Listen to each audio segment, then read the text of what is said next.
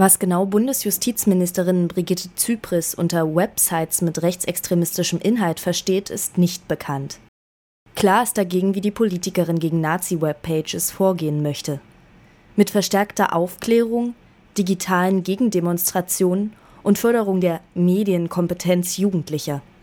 Vermutlich bezieht sich Zypris allerdings nur auf Seiten, auf denen offen Nazi-Propaganda verbreitet wird.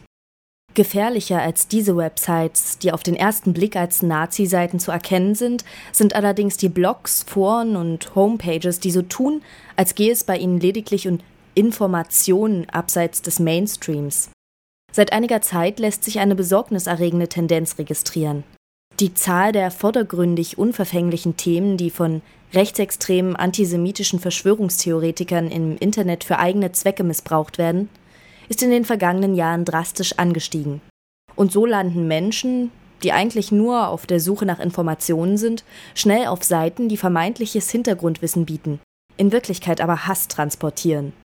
Die Palette der derart missbrauchten Themen reicht von Mobilfunkstrahlung über Gentechnik und Impfungen bis hin zu angeblichen Beweisen, dass wahlweise die Anschläge vom 11. September oder die Mondlandung nur ein von den jeweiligen US-Regierungen initiierter Fake gewesen seien. Dazu kommt ein weiteres beliebtes Thema. Die Ablehnung des Zinssystems, das dort für die Wirtschaftskrise verantwortlich gemacht wird.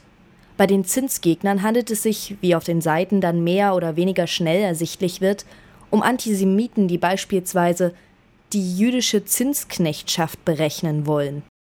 Die Vorgehensweise ist dabei auf all den Webpages gleich. Zitiert werden Experten, die vorzugsweise einen Doktortitel haben oder an wissenschaftlichen Instituten tätig sind, sowie Untersuchungen, die in renommierten Zeitschriften veröffentlicht wurden.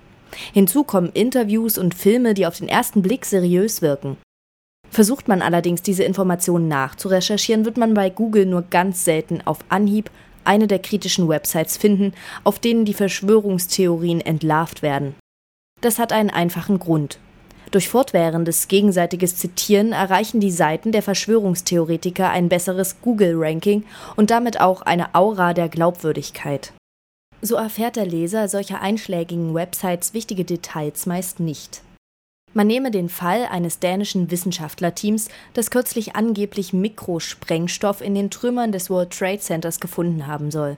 Die dänischen Experten gibt es wirklich, und sie sind auch tatsächlich an einer real existierenden Universität angestellt, was nicht selbstverständlich ist, denn Titel werden auf solchen Seiten häufig ebenso erfunden wie Hochschulinstitute. Dass die Wissenschaftler allerdings keineswegs im offiziellen Auftrag forschten, sondern heimlich angebliche Trümmerteile untersuchten, ist allerdings kaum bekannt. Gegen die Seriosität ihrer Ergebnisse spricht zudem das Medium, in dem sie veröffentlicht wurden. Bantham Science Publishers. Das klingt nach britischem Traditionsunternehmen, ist aber ein saudi-arabischer Open Access Verlag, der wahllos veröffentlicht, was ihm angeboten wird. So ist es kaum verwunderlich, dass über die angebliche Entdeckung der dänischen Forscher nur in Verschwörungskreisen diskutiert wird, oft mit Zusätzen wie Na endlich, die Juden haben schon zu lange geglaubt, dass sie damit durchkommen. Nun handelt es sich bei jenen, die hinter allem eine jüdische Verschwörung herbei halluzinieren, meist um Personen, denen vermutlich weder mit Online-Demonstrationen noch mit Aufklärung zu helfen ist.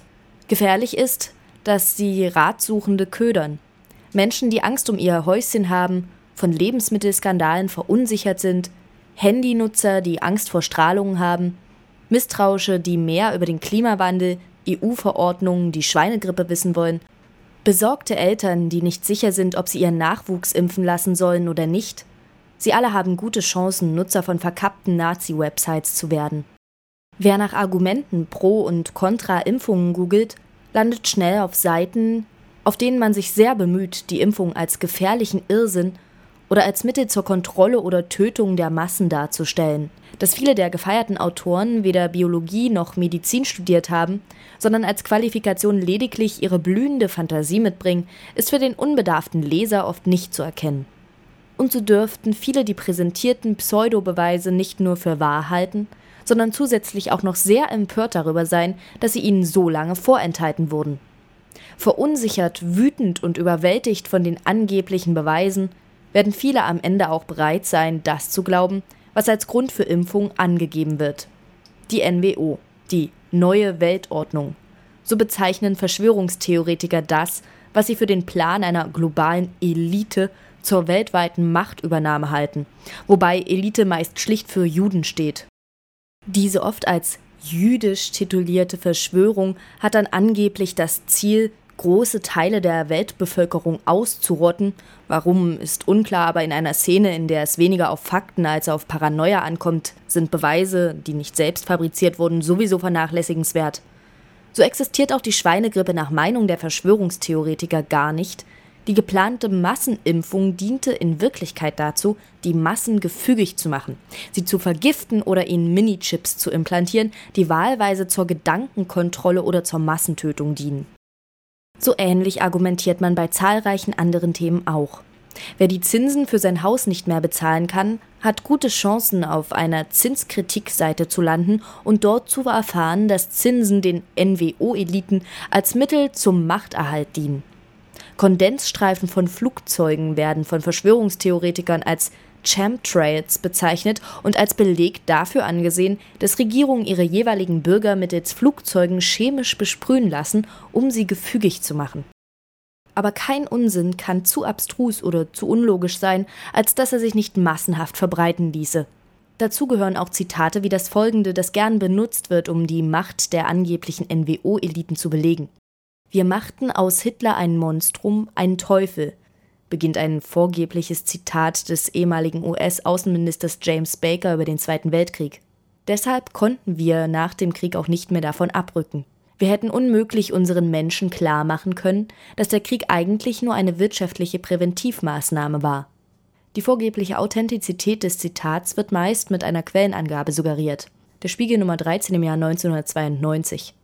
Im fraglichen Spiegel gibt es kein Baker-Interview. Im gesamten mittlerweile digitalisierten Archiv ist der Text nicht auffindbar. Aber was macht das schon? Die Presse gilt schließlich als korrupt und jederzeit bereit, Texte verschwinden zu lassen oder Wahrheiten zu unterdrücken. Zum Beleg wird meist ein Zitat verwendet, das auch auf Foren und Blogs, die sich selbst als Links verstehen, beinahe täglich gepostet wird. Eine freie Presse gibt es nicht. Sie, liebe Freunde, wissen das und ich weiß es gleichfalls. So beginnt es.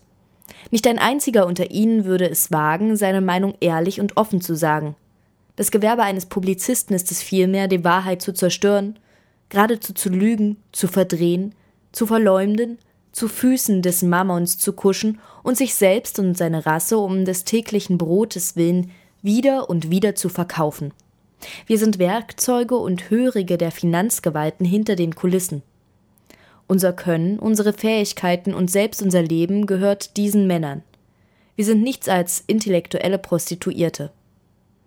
Als Urheber wird in aller Regel John Swinton genannt, angeblich ein ehemaliger Herausgeber der New York Times, der diesen kleinen Vortrag während seines Abschiedsbanketts gehalten haben soll. Ein Blick in die Archive der New York Times zeigt, es hat niemals einen Herausgeber namens Swinton gegeben.